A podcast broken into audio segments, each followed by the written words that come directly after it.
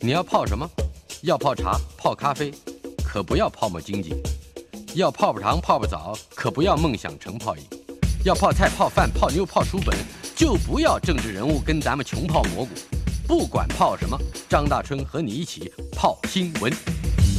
台北 FM 九八点一 News 九八九八新闻台，今天进行的单元，孙维新谈天，国立自然科学博物馆的前馆长孙维新先生在我们的线上。Hello，维新。哎，大春好，我们各位听众大家好。今天第一条关于天文重要的新闻，木星冲。呃，我我记得我们解释过几次，我我对于这个冲，嗯，这个现象，呃，的每一次讲都会明白一回，可是呢，讲完之后就忘记了。就很好，这个冲啊，就是三者成一直线，叫做冲啊。那对外行星来讲。对地球人来讲，外行星是有冲的，是，所以呢，从地球往外看，火星冲、木星冲、土星冲、天王星、海王星都有冲啊。嗯，但是冲的好处是什么？就是因为如果它三者排成一直线，太阳、地球到木星好了，咱们这回是木星冲吧？对对，到木星的话，就代表说我们地球朝外头那一面刚好面对着木星，是吧？对，因为地球在中间嘛。那很好的是，地球朝里面这一面是白天。嗯。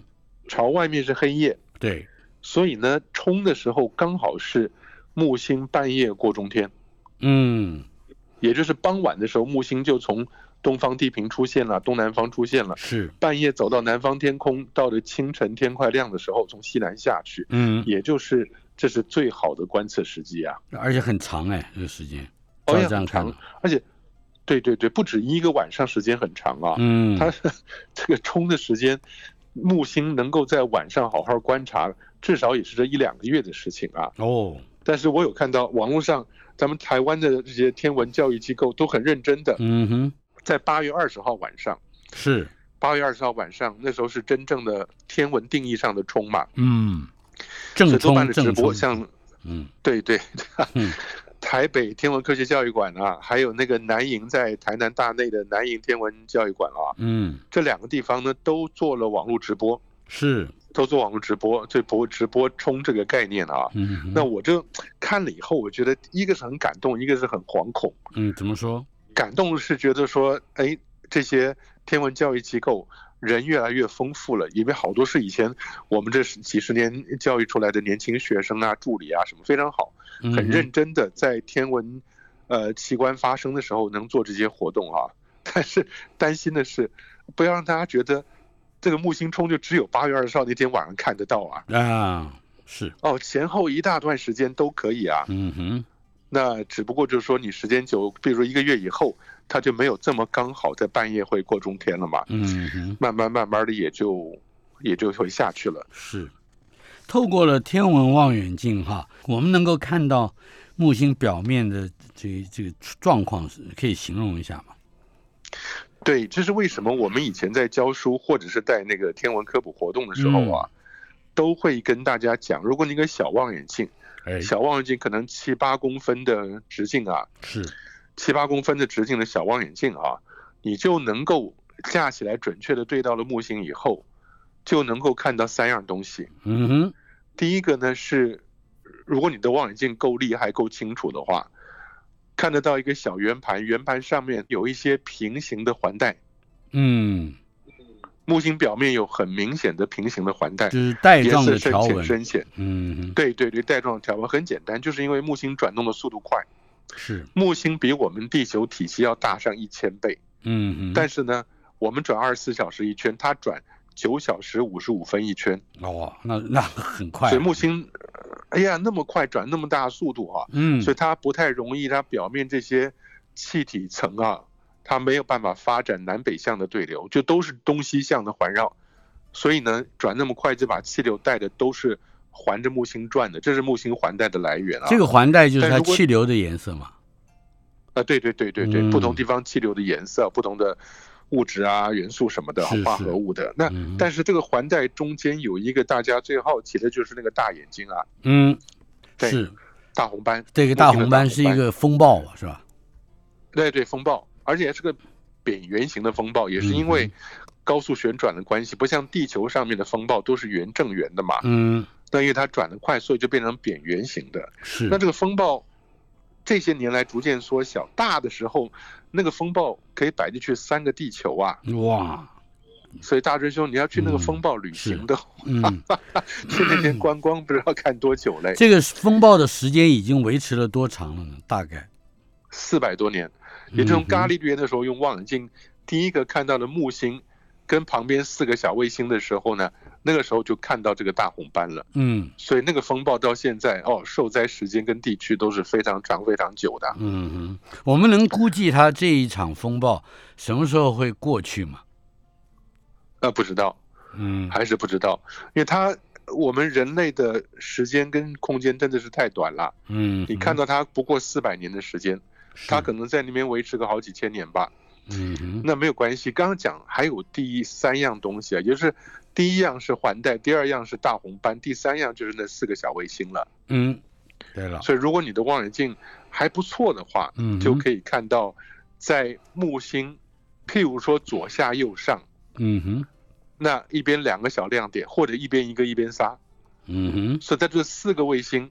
在木星那儿绕，有的时候你只看到三个，是一个，因为一个躲到了那个绕到后边去木星后头去，嗯。对，绕到后头去。但有趣的是，这四个小亮点呢，跟木星就形成了一条线，always，嗯，因为这四个小亮点是绕着木星的赤道转的，是。所以你从侧面看，它就是一条线。嗯哼。Yeah，所以这是很值得大家认真的去看待的木星啦。因为说老实话，很多人对天文学有兴趣，嗯那就是因为看到了月亮，看到了火星，看到了木星清楚的结构，才发现，哎呦，天文这么有趣。嗯是嗯。所以这一个天文奇观，我们至少还可以有一个月的时间，是吧？啊，对，就是大家反正这一阵子晚上只要天气好啊，嗯那到了傍晚天黑了以后，七八点钟看到东南方天空一颗亮星，嗯那就是木星了。木星冲的时候是离地球最近的时候嘛，嗯。所以呢，它的亮度可以到负的二点五，嗯全天最亮的天狼星恒星也不过负的一点四，它可以到负的二点五。当然还是远远比不上金星了，金星是负四啊，嗯，但是木星也绝对不会让大家认错的，嗯就是反正到了晚上这一阵子，往后一两个礼拜，只要有时间，嗯到了傍晚出去外头看一看，到了甚至到了晚上十点十一点的时候，嗯。在接近正南的天空吧，是。天空上面就会看到一个明亮无比的，而且不会闪。这啊个行星跟恒星的差别啊。是，行星不会闪，恒星会闪。嗯。所以即使你有一颗嗯。对有一颗负一等的恒星，嗯。像天狼星，跟你有一颗负一等的行星，嗯。那你会发现这两个的相貌不太一样。嗯哼。也就是那个负一等的星啊，嗯。它会闪闪烁烁的嗯动来动去那是的，恒星。而这个负一等的行星呢，嗯。就是非常非常 solid、非常固体的一个圆小小的圆圆点在那个地方，嗯。它不太会闪的。所以我觉得嗯。特别有趣，主要原因是因为它通过的扰动介质来的少很多。嗯哼。也就行星它的光线离开了行星本身，太阳光反射以后，是。到我们地球观测者眼里，它只穿过基本只穿过地球的大气层。嗯那大气层的扰动会有点影响，但是不严重。是但是呢，那些遥远恒星，即使像天狼星具有八点三光年，但它的光线经过了八点三光年中间的星际物质，总是会产生一些专业名词叫 scintillation 闪烁。嗯那那个闪烁就会让恒星的整体的影像跳来跳去。是就好像眨眼睛一样是吧？Twinkling 嗯嗯，有对 twinkling，但是有一个更好玩的是，如果大家在这个亮的恒星啊，哎。从东方起起来或者到西方落下去的时候，通过的大气层比较厚的时候啊，嗯。你仔细去看它站在外头，嗯你会发现那个那个恒星在变颜色。啊。哎呦，很快，一会儿红，一会儿黄，一会儿就是它颜色变得很快，红橙黄这样变来变去的啊。原因就是因为它通过了比较厚的大气层，嗯而这个厚的大气层，它的作用就像是一个三棱镜那个样子。哎再告诉我一次，我记得你跟我说过很多年以前，嗯但是我没去照做嗯，所以就忘了。呃，就是如果我要看清楚这一次的这这个奇观啊，包括木星冲，嗯嗯，我我要买什么样的望远镜？多么大尺寸的？望远镜也还好，就是如你果上次也是一开口就是说还好，对啊，业余的话，这嗯七八公分口径啊，但是没有追踪能力的，嗯那就得靠自己去调整。那呃，千万记得啊，这嗯一个望远镜七八公分折射式的，也不算太贵，我相信你只有个一万块钱之内可以买得到一个三脚架架起来啊，啊但就自己得要想办法去调整，调整到它能够追到那个行星嗯才行。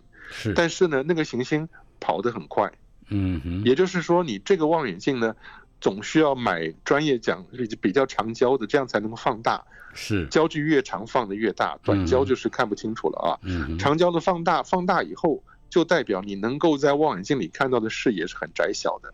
嗯。但是行星运动很快，是。这句话反过来意思是说地球自转很快，嗯哼。所以你如果摆到中间了，呃，举手叫你的朋友啊、亲朋好友赶快过来看，已经过了等到他们凑过来，这他已经跑到边缘了，再下两个三个，他就跑掉了。嗯所以没有追踪就有这个坏处。嗯哼但是如果有追踪，它底下就有个赤道仪，这个赤道仪通常是拿电池带动的啊。啊可是呢，你要把这个赤道仪调到能够准确跟着星星走，嗯它其实是抵消地球的自转了。是抵消地球自转就等于是追踪星星了嘛。那追着这木星走的话，嗯那事前的调教，它要怎么样对北极星啊，怎么样让它调的速度正确啊什么的，嗯那就需要专业的知识了。搞了半天，但是有我记得我怎么放弃的了，因为我没有专业的知识。不，大师兄有嗯一个介乎其间的做法啊，哎，就是你买的那个业余的口径稍微大一点，七八公分的折射镜啊，一个长长的管子啊，是那再加上一个天顶棱镜，天顶棱镜的意思是它是一个垂直的 L 型的东西啊，嗯这样你就不用头老是蹲下去看，嗯，你就可以侧面这样看它啊，是加这个天顶棱镜。可是呢，在这个长的主镜旁边嗯加一个寻星镜，巡巡就是巡逻的巡，呃，寻找的寻，嗯哦寻寻找的寻找寻星镜。这个寻星镜呢，就是一个比较小一点的短焦的一个小望远镜。嗯那你说这个大的，可能它的长度是五十公分吧？嗯，那这寻星镜长度可能就个十几公分。是它就是小小的，像手电筒的小小管手电筒那样子啊，嗯但它是绑在这一个大筒的望远镜旁边，嗯两个你在白天的时候把它的中心调整平行，呃也就是用什么调你把它啊，就是你用肉肉眼看呐、啊因为你也可以凑过去小的寻星镜看出去，也可以凑到大的主镜来看啊。嗯白天好好动，譬如说你把它摇摇水平了以后，嗯看着远方教堂的尖顶吧，嗯那你要想办法把这个教堂尖顶摆在寻星镜的正中央，嗯，然后呢，这个时候让主镜也刚好出现那个教堂尖顶，是就把两个调成完全平行了。啊哈这个好处是因为寻星镜是短焦，所以它能够 cover 涵盖的天区大的角。度比较大，对对对，对，所以你如果嗯木星要跑掉，你主镜你看不见了，你回到寻星镜，你还知道它在哪儿，嗯哼是你再去追。你用短焦的去固定那个大的范围，之后再回来，呃让这个长短焦一一一在于在一个平行的状态之下，从长筒子里面再仔细的看清楚那个木星，对不对？哎，大师兄，你有天文观测的基础知识了。对，我会背。对，就是你想办法啊，嗯，把晚上看到的星星在寻星镜里面找到摆在中央。嗯那如果你平行调得好，它自然就会出现在大筒的望远大筒的望镜里头了。远镜里面了，是的。好的，对对对了解。所以只记得寻星镜啊。对对对好对，，接下来太空人也不甘寂寞，办起了第一届的太空奥运会，甚至还有闭幕式呢。对对。哎，我觉得特别搞笑的是什么哈？嗯就是我们平常看到在 ISS 在太空站上头，是，主要是美国人跟俄国人嘛，对吧？嗯这次有一个日本人，有一个法国人，嗯，办了所以你可以太空奥运会，闭幕时候还可以交接，嗯，不是吗？四年以后不是在法国，三年以后在法国嘛？对，所以他们要搞奥运呢，就得要规划一些比赛项目了。嗯譬如说，呃，打手球吧，嗯哼，你手球不是有球门吗？对，但是你不能拿手去碰球，因为你拿手碰球一甩，没有重力的关系，那个球就直接飞出去，速度特别快啊。嗯哼，所以他们不能用手碰手球，哦，那叫只能用吹的，只能用吹的气那球。那个怎么叫气球呢？用嘴巴吹的话，那就是水球了。那就是球，对呀、就是吹，想办法把那个球吹到对方的球门里头去哈。嗯那当我觉得更好笑的是说，还有其他的什么活动呢？譬如说体操 （gymnastics），嗯体操比赛，看大家怎么样做体操。啊但真真很好笑，就是在太空里面，你飘在太空舱里头啊，按照牛顿定律，你要是没有受到外力，没有受到外力举，你是也不会动，也不会转的。嗯哼所以你必须要很努力的把手往前转，让身体往后转，角动量守恒嘛，嗯，去做这些事情。是我觉得真的是穷极无聊了，在上面搞这个东西。但是我觉得就是日本人跟法国人之间特别高兴，闭幕时候能够交接一下，就就觉得跟地面类似了吧？所以他真的有两个太空人，一个是日本的，一个是法国的。啊，对对对对对，嗯哼，对啊，好，呃，所以嗯他他们的记录也保留下来了，是吧？他们的运动。对，也算是太空里面第一个搞奥运的啊。嗯哼，另外就是太空衣，我们最近嗯这几个月里面，甚至有一一年多了，我记得好几次提到了嗯非常昂贵的太空衣，是吧？对这个，哎，这个新闻看了以后啊，嗯也真的替美国担心了。嗯哼因为如果你美国自己花那么多钱，花那么长时间去搞太空也没有关系，，是，但现在中国从后面高速追上来。嗯哼，你看到最近，如果大家去看中国大陆的太空发展新闻的话，嗯那最近刚刚是第二次神舟十二号的三个太空人出舱工作，嗯哼，两个人在外面，一个人在里面。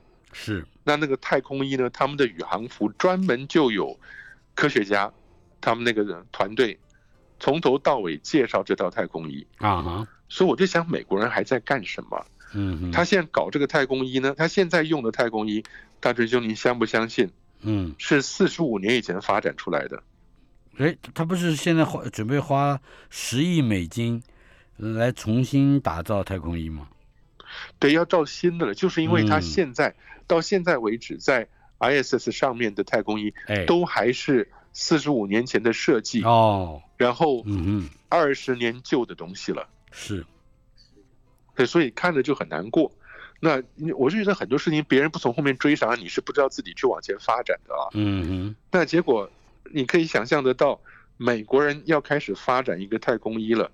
更好笑的是，十亿美金要发展两款，嗯哼，一款是国际太空站上用的，嗯，那另外一款是降落月球表面用的。哦，还不一样，降落月球表面嗯啊不一样，降落月球表面又得分男的跟女的。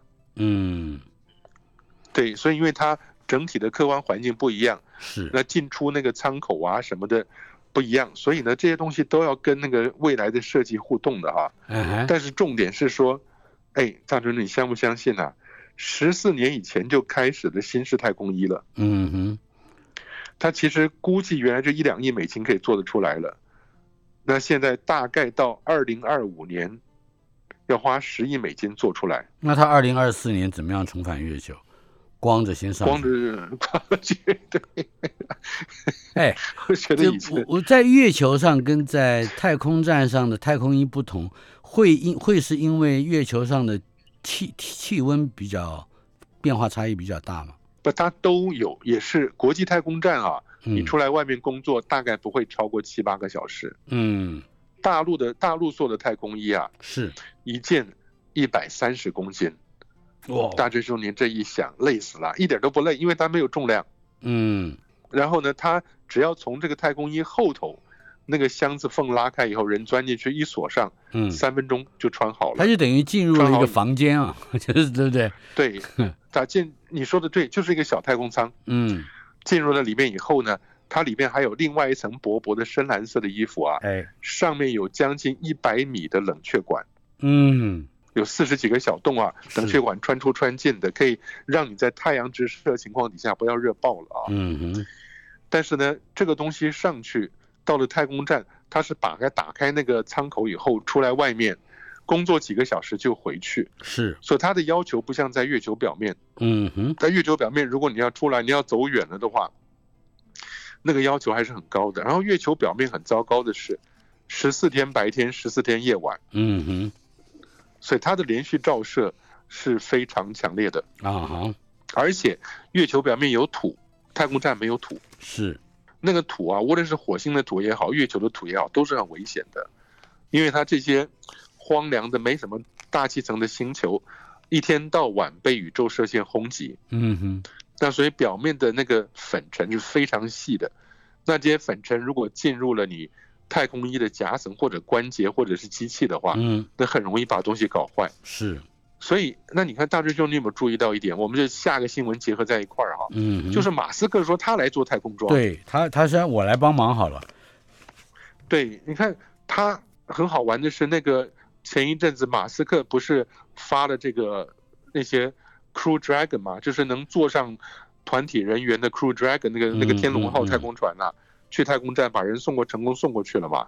是，那那里面的驾驶员呢？那里面驾驶员穿的就是 SpaceX 自己发展出来的太空装，嗯哎呦，那很帅呀、又轻松又简单，然后非常贴身的，一点都不臃肿啊，不是穿进去以后受不了的。嗯哼，但是很简单，原因就是因为那两个驾驶员他只在太空舱里头，对他没有要不然就接上太空站是跑到里头去，他没有到到外头去，嗯对对对，没有到外头去，到外头去的话，那他的严格要求就不是那么简单的了。但是我相信马斯克要做的话，这些东西我就不知道，他已经长期累积了这么久啊。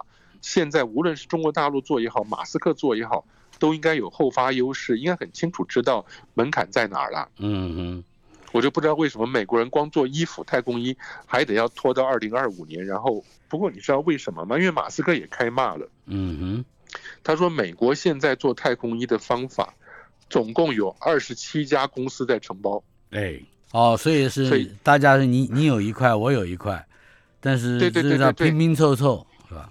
我想他的做法跟我以前在 NASA 工作的时候有一些概念是相同的。嗯，他就不希望是说独后某一家厂商，是，你那样就很容易被告啦。嗯，那二十七家公司共同做一件太空衣，每个人负责一率就有小部分。问题了。对，光是那个界面整合就不知道要搞多久。嗯哼，马斯克做了一个很有趣的比喻，说你厨房里厨师太多，根本做不了菜的。嗯，一个厨房容不下太多的 chef。对呀、是，所以呃我不知道你你看看这样，然后你再看看中国大陆的进展，看看美国现在做事的效率，嗯那真的是美国人为什么开始着急了？那不是没有原因的。嗯哼，而且二零二四年重返月球的这个这个允诺，看起来是要跳票了。稍后片刻马上回来。台北 FM 九八点一 News 九八九八新闻台，今天进行的单元孙维新谈天，国立自然科学博物馆的前馆长孙维新先生在我们的线上，维新兄。哎，大锤兄，我们各位听众，我们刚才已经哎讲到了重返月球的美国人，以及呃要登月的中国人。呃，接下来这条新闻：神舟十二号太空人再出舱，九月中返回地球。我们来谈谈，这也是八月二十号这几天嗯这个一个很新的消息。八月二十号早上，进中国的这个神舟十二号太空人两个，聂海胜、刘伯明，那第二次出了太空舱。嗯嗯，对他们主要的工作是安装天宫空间站外面的热控仪器啊，去装了仪器。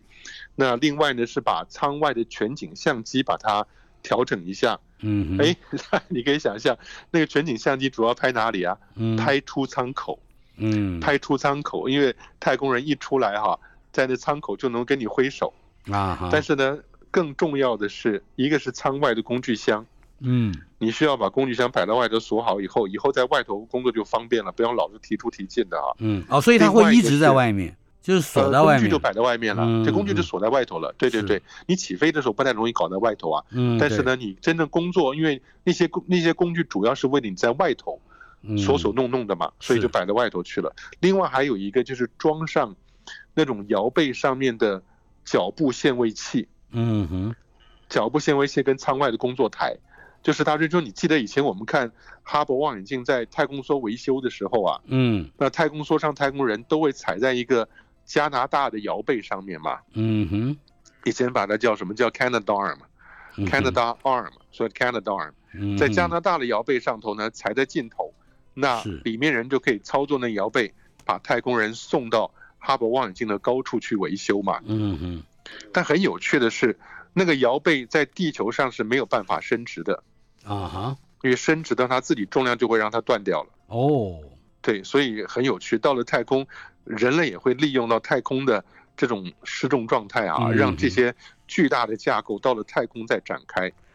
可以形容一下它那个摇臂，大概它伸展的范围，这有有多大？它的重量如何？哦，它可以伸展十几米吧，它分嗯两节。重点就是说，摇臂的尽头有一个站站人的地方，嗯，把你的脚脚固定在那个地方。要要不然的话，你如果脚人人自己不固定，你要去锁螺丝，螺丝不会动，你反向反向转，你想嗯转螺丝往右转，其实转不动的，因为你自己边往左转，因为你自己没有固定嘛，嗯所以就被它固定自己了。固定自己就得站在摇臂的尽头。那这个摇臂尽头呢，在太空梭的情况底下，它就成一个像类似像 Z 字形啊，嗯收在这个太空梭的舱里头。那如果伸出去以后，那还可以伸蛮高的。嗯有一张非常漂亮的，当太空人被升得很高很高，维修的时候呢，嘿嘿，他转身拍了太空梭一张照片。哦，哎，那太空梭在底下看起来还蛮小的哎。我们要在哪里看有个广角可以看得到这张照片？然后网络上都有，网络上都有，可以看一下。你只要打进去 Canadarm 跟 Space Space Shuttle 啊，太空，梭的话，就可以看到很多在轨道里面这些照片了哈。嗯哼，那大陆这一次神舟十二号人出去，也就是装这些东西。嗯哼。等一下，啊我我我，Canada Arm 就是加拿大跟 arm 对不对？合起来的字对，C A N A D A R M。M 对嗯对 Canadarm，Canadarm。OK，嗯嗯，这张那我这个等一下要去网络上看一看，应该很好看。嗯，对。不过现在那个神舟十二号这三个太空人啊，是，他们的任务也逐渐接近尾声了。嗯哎，所以我们印象中，如果不太关心的话，只觉得好像刚上去没多久嘛，嗯，天宫的那个太空站啊，对，但他们上去已经待了三个月了。嗯哼，三个月，第一次出舱是七月四号，是，那每次他们设计不要超过八个小时。嗯哼，第一次出舱工作了七个小时，嗯哼，那第二次是八月二十号，就前两天出舱啊，是，工作六个小时，因为提早一个小时结束。嗯哼，不过大真兄啊，我觉得很好玩的是，他们九月份就要就要降落了，就要再再做他们神舟是，对，返回地球，在他们的什么东风着陆场着陆啊。嗯哼，但是有趣的是，他们现在做的是收尾的工作了。嗯然后要准备给神舟十三号的太空人先把东西摆好，到时候你找得到东东西在哪儿啊？要做把这个安顿下来，准备要离开了哈。嗯，不过大真兄，他那个太空服的名称，我觉得很有意思。哦，我们在 敦煌看到敦煌的画画里面最漂亮的一幅图啊，嗯，就是飞天。飞天，是的，对，所以大陆上太空人那个服装就叫飞天。哦，他衣服都有名字，哎，对对对，很好玩嗯这样。是，呃，他但是他在下个月返回地球之前，好像还有三项重要的任务。对对，就是说，他第一个是做自己收尾的工作，把一些、嗯一些呃过去所做的实验把它收尾了啊。嗯，那第二项呢，也就是要锻炼身体了。对，你这这一点为什么会变成一个重要的任务呢？是因为这三个月嗯，啊，历经这三个月，这是身体已经有明显的变化了吗？对，因为三个月啊，不用三个月啊，大真兄，即使你两个礼拜，要是在失重状态底下漂浮一两个礼拜，你的嗯身体就自己知道要怎么样降低肌肉跟骨骼的强度了。嗯哼那不需要了，那不需要。是是是，这三个月下来，你看以前那个谁啊，Scott Mark Scott 跟他的呃哥哥吧，是，一个跑到那个太空站去待了一年，嗯，下来连站都站不起来，站不住，嗯哼，每天还在运动的，每天还在运动，因为他就是没有体会到地球的重力场了嘛。嗯哼，所以真的在我以前讲的说，在太空站或者在月球上出生的人，回到地球会很痛苦，来家乡省亲是很痛苦的。是，对，但是他们现在才三个月的时间，但他们就要抓紧把肌肉的强度再想办法找回一些来。嗯哼。除了锻炼身体，还有我们刚才你提到的维护保养出舱服啊、收尾工作，另外就是要准备迎接下一个神舟十三号。嗯，对对，他们现在看起来中国大陆是天宫的这个，他们叫空间站，嗯哼，会是一个长时间有人驻扎在上面的地方的。嗯嗯。Yeah，好，这是哎，还有一点新闻里面有一个小的特点啊，就是说三名太空人每天需要十一到十二公升的水，啊，嗯，它它的用法好像还很特别。对它，当然你第一个是要喝了，嗯。那第二个呢是你本身那个水还可以电解产生氢跟氧嘛。嗯那你自己呼出来的氧呼进去以后，吸进去以后呼出来的是二氧化碳，嗯二氧化碳还可以还原，产生了氧以后又能结合成水啊。是那想办法让这个水循环，他说叫闭合度要到百分之八十到九十。哦，所谓的意思就是说，你十十嗯公升的水开始循环了以后，嗯到最后呢，回答到回到循环终结，它就是九公升的水。九公升、八公升以上是吧？对对对对，就这样的话，不要带太多水上去，要不然光你送那个水上去就受不了的。是，而且三名太空人在轨道上一年涉及到的物资，差不多要接近的以前了。如果不采用那个再再生的方式来系统来弄，要要搞到七吨多，七千多公斤。对现在只啊只需要一公一公吨多。对，我我觉得这个这真的很厉害，对，真的很厉害，因为你可以想象。我们现在每天看到的餐厅啊，看到的旅馆，往外就扔垃圾的那个量啊，嗯，就就很可怕。如果太空人在轨道上，他也不能把门开了就往外头扔，所以 哎，一年只用哎一公吨多的物资，这就是很不得了的成就。呀，以前我们讲说到火星去八个月，嗯它的食物饮水至少要二点三吨，嗯那还是算比较比较低估的呢。嗯哼，是，对，所以大真兄，你要在一个又无聊又枯燥的环境里头，嗯，然后也不能吃喝玩乐，是那有什么意思呢？什么？都没有啊。对，哎，马斯克是 SpaceX 准备在二零二四年之前把人类送上月球，这个话到底是怎么回事？刚刚不是讲这个太空服都到到二零二五年，对不对？不，他现在是那太空服的事情，马斯克他现在不管，他只是说了，嗯你，要我做，我可以帮你做啊。他现在的是马斯克自己本身嗯呃，对，他是叫做 HLS 啊，叫 Human Landing System，嗯哼，在月球表面人类降落的系统。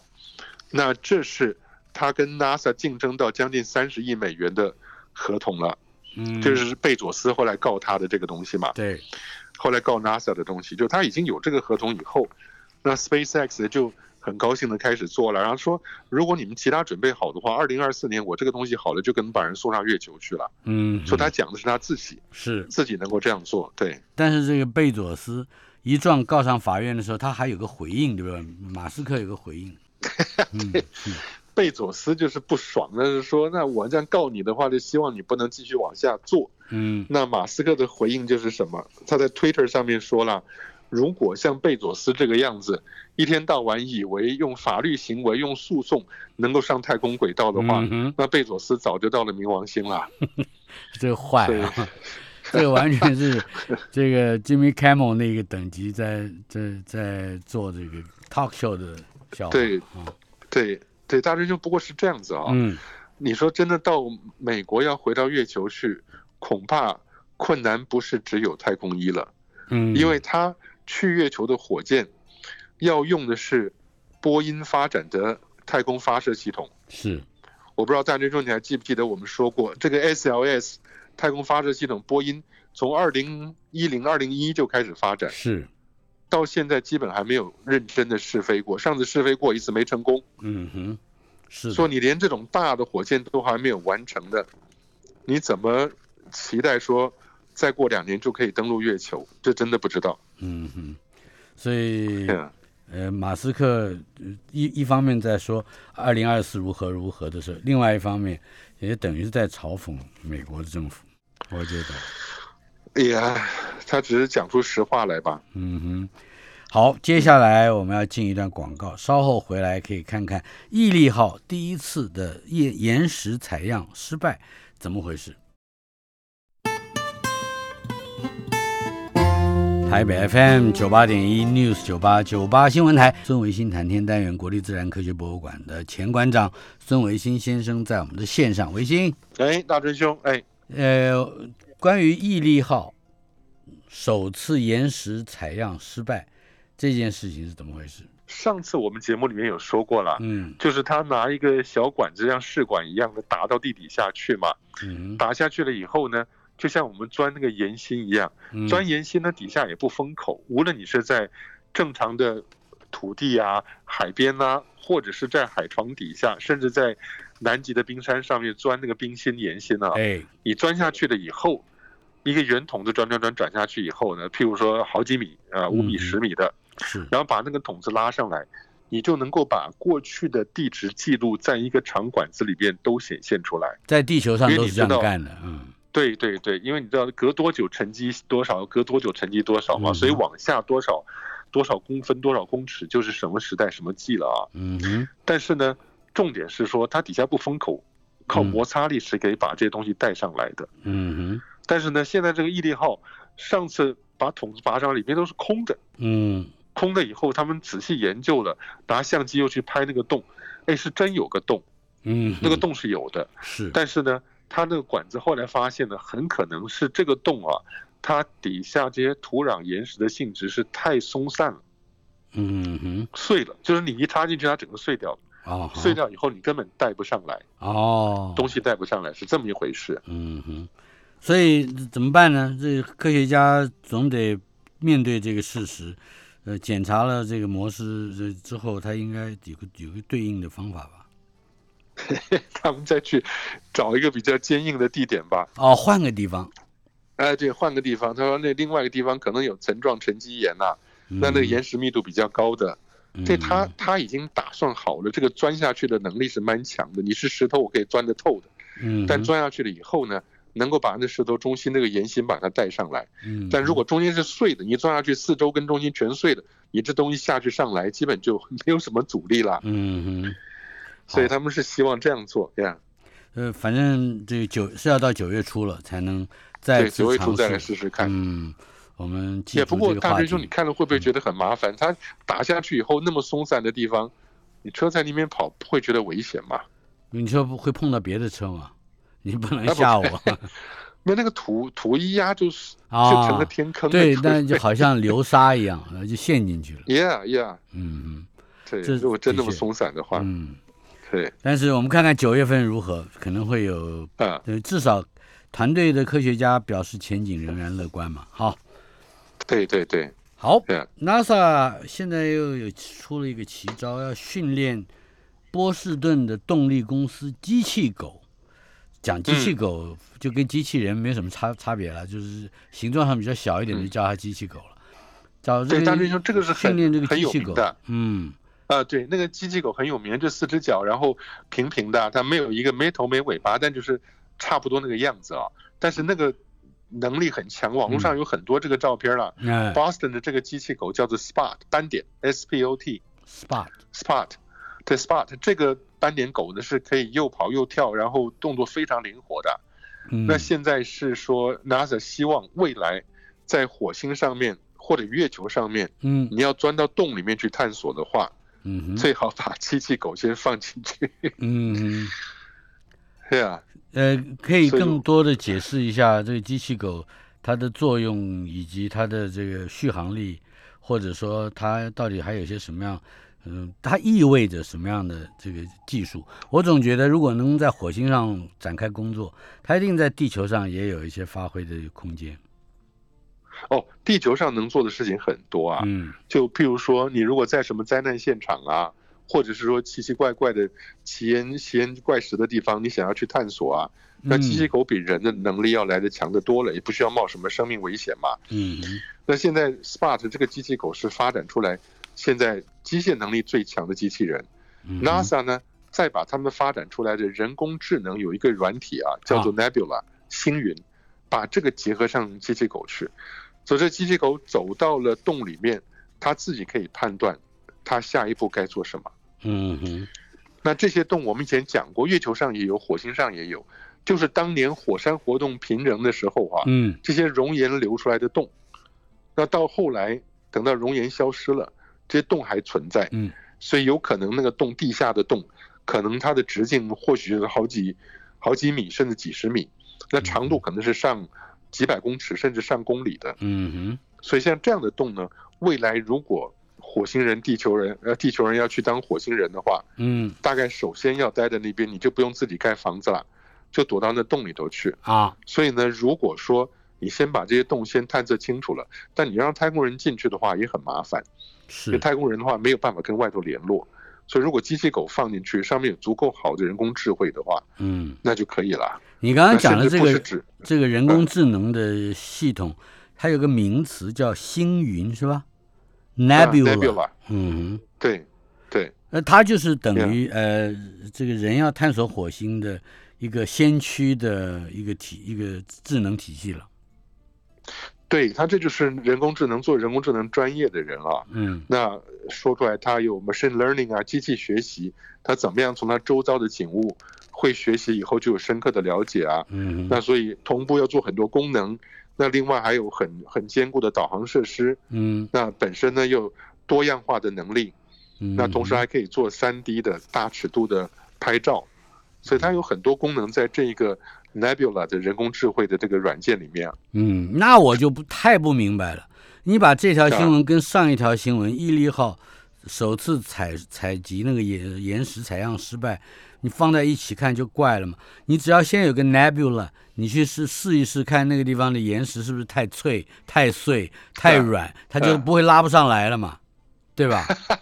大真说，你的意思说，现在就把那机器狗放到火星上，对呀、它就能帮你叼来你想要的一切东西。呃至少它会知道什么东西可以叼得上来嘛，对 不对？对啊，对对对，这那打每个怎么？美国人这脑子看人挑，真奇怪了，我们就哎对，就是看人挑担不吃力，我看他吃不上什么力，是吧？对，好啊，Spot 既然是我们现在拥有的能力最强的机器人之一，我们就啊赋予它一点点希望好了，我们不要不要打击他了啊。啊，对对对对，还有还有，我们还有很多消息呢。中国卫星在三月份在轨道上无故毁损，结果发现是被太空垃圾给重重击了，是吧？那我们讲讲这个，这中国很少发这个消息，无故毁损。是这样，无故对啊，他原来写无故只是为了吸引你，你注意到他就是了。那这个消息刚开始看觉得很刺激，越看越心惊啊。嗯，就是我们以前老师常讲，看破事情惊破胆，是，也发现凯斯勒效应说不定在缓慢的发生了。你来讲一讲凯斯勒效应。对，凯斯勒效应就是我们说，当地球周遭的卫星，无论是有用的或者是废弃的，越来越多哈、直到哪一天，两个卫星碰在一块儿，嗯。或者一个卫星自己爆炸了，嗯，产生那个碎片呢，打到别的四周的卫星上，是，把别的卫星也打爆了，就产生更多的碎片，嗯。就有点像原子弹中心那个链锁反应一样。是，一旦那个那个效应开始了，因为你的卫星如此之多，嗯所以每一个卫星爆炸了，周边总有会被打到的第二级的卫星。嗯，第二级、第三级出去呢，整个地球周遭就会布满了这些被击毁卫星的碎片。我我玩过那踩地雷，我知道这这个这个效应。对对，但是现在看起来有点可怕啊！嗯为什么？是因为三月十八号啊，那云海一号，嗯它这个大陆上叫云海一号啊，很有意思的就是，你看云看海就知道它是一个针对大气跟海洋做探测的卫星嘛。是，那可能有好几个，它是零二号，列成了二十一个碎片。嗯哼所以它发射二零一六年发射了零一号星，二零一九发射零二，哎，二零一九的卫星，哎，到现在只有两年的时间。是，所以呢，三月十八号，美国监测太空就已经发现它这个解体了。嗯，已经发现是它的残骸了，是吧？对对对对对。嗯那更令人担心的是，三月十号，美国一个已经退役的、已经封存的气象卫星，在轨道上也解体了。嗯哼还不止这个，大家几个领先的强国都有份儿。四月一号，俄罗斯的 Cosmos 也解体了。嗯哼对，所以你看的是三月十号、三月十八号、四月一号，嗯，分别也很公平啊。美国、中国、俄国各有一个卫星，完蛋了嗯。是，所以他们有说可能是卫星是遭外面来的微陨微陨石击毁的，或被太空垃圾的碎片撞到了，或者是被太阳的来自高高能粒子撞爆啦什么的。嗯但是呢，现在他们研究了以后，哎，发现至少大陆的云海一号、二号那个零二卫星啊，嗯，是被一个太空垃圾撞到了。是，那那个太空垃圾应该是九六年俄罗斯留下来的卫星的碎片，嗯哼，但是是。地面不断监测，这里面这个碎片是有编号的。嗯哼，对那，目前差不多有九十万个一到十公分，一亿两千八百万个零点一到一公分的太空垃圾在轨道上是呼啸而过啊。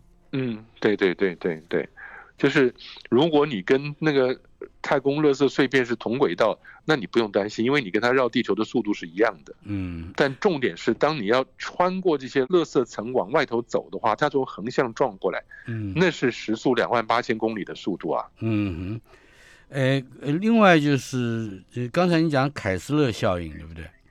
嗯，为什么是这个名词？哦，因为过去凯斯勒预测过这种事情迟早会发生啊。嗯一个科学家凯斯勒，不过大追兄你很难想象啊，就是我们看到今天讲了好多太空站嘛，无论是国际太空站也好，大陆的天宫空间站也好啊，那个画面赏心悦目，你站在太空里面出舱了，然后呢，背景是蓝色的地球慢慢缓缓的转动。是哎，大追兄，你知道那个太空船运行的速度是多少？